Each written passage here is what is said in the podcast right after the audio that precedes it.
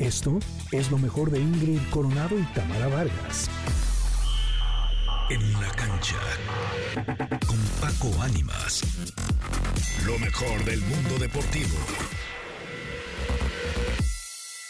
Iniciamos con la información deportiva en esta ocasión el lunes para toda la gente que está disfrutando del puente, que está eh, pues quizá descansando en esta ocasión. Vámonos con los resultados de la jornada del fútbol mexicano y es que recordemos a todos que hubo jornada número 5 del balompié en nuestro país. El Cruz Azul derrotó 3 por 1 al Querétaro, el Puebla le pega 3 por 2 al Mazatlán, Toluca vence 4 por 1 al León, el equipo de Juárez empata 2 por 2 con el Necaxa, mismo marcador para Tigres contra Pumas, el equipo de Pachuca vence 3 por 2 a Cholos de Tijuana.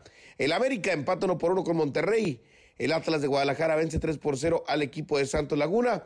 Y el equipo de Guadalajara le pega 2 por 0 al San Luis. Comentarles también que dentro de la actividad de lo que ha sido el deporte internacional, eh, pues hay cosas importantes que comentar. Está confirmado que el Estadio Azteca es la sede de la inauguración del Mundial 2026.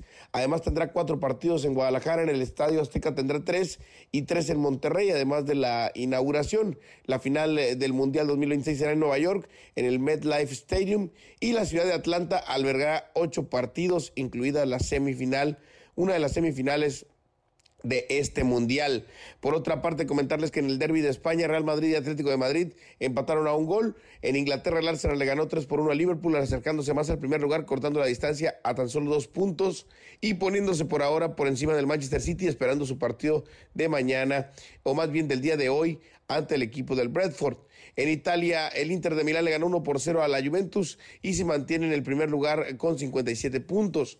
En eh, encuentros también eh, de la Liga MX hubo resultados sorprendentes como la goleada del equipo de América ante las Rayadas del Monterrey, eh, cuatro goles a cero. El equipo de Pumas que perdió en casa ante Pachuca dos goles a uno. Santos que empató con Atlas cero por cero. El equipo de León que empató con Juárez uno por uno. Y por supuesto también el cuadro de Tigres que derrotó a Cruz Azul dos goles a uno. El equipo de Chivas que le pegó dos por uno al equipo de Querétaro. Hasta aquí información deportiva con Ingrid y Tamara. Un gusto enorme siempre estar todas las semanas eh, informándoles de, lo que sucede en el mundo del deporte. Mi nombre es Paco Ánimas, así me encuentras en redes sociales.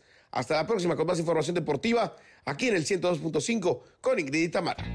Esto fue lo mejor de Ingrid Coronado y Tamara Vargas.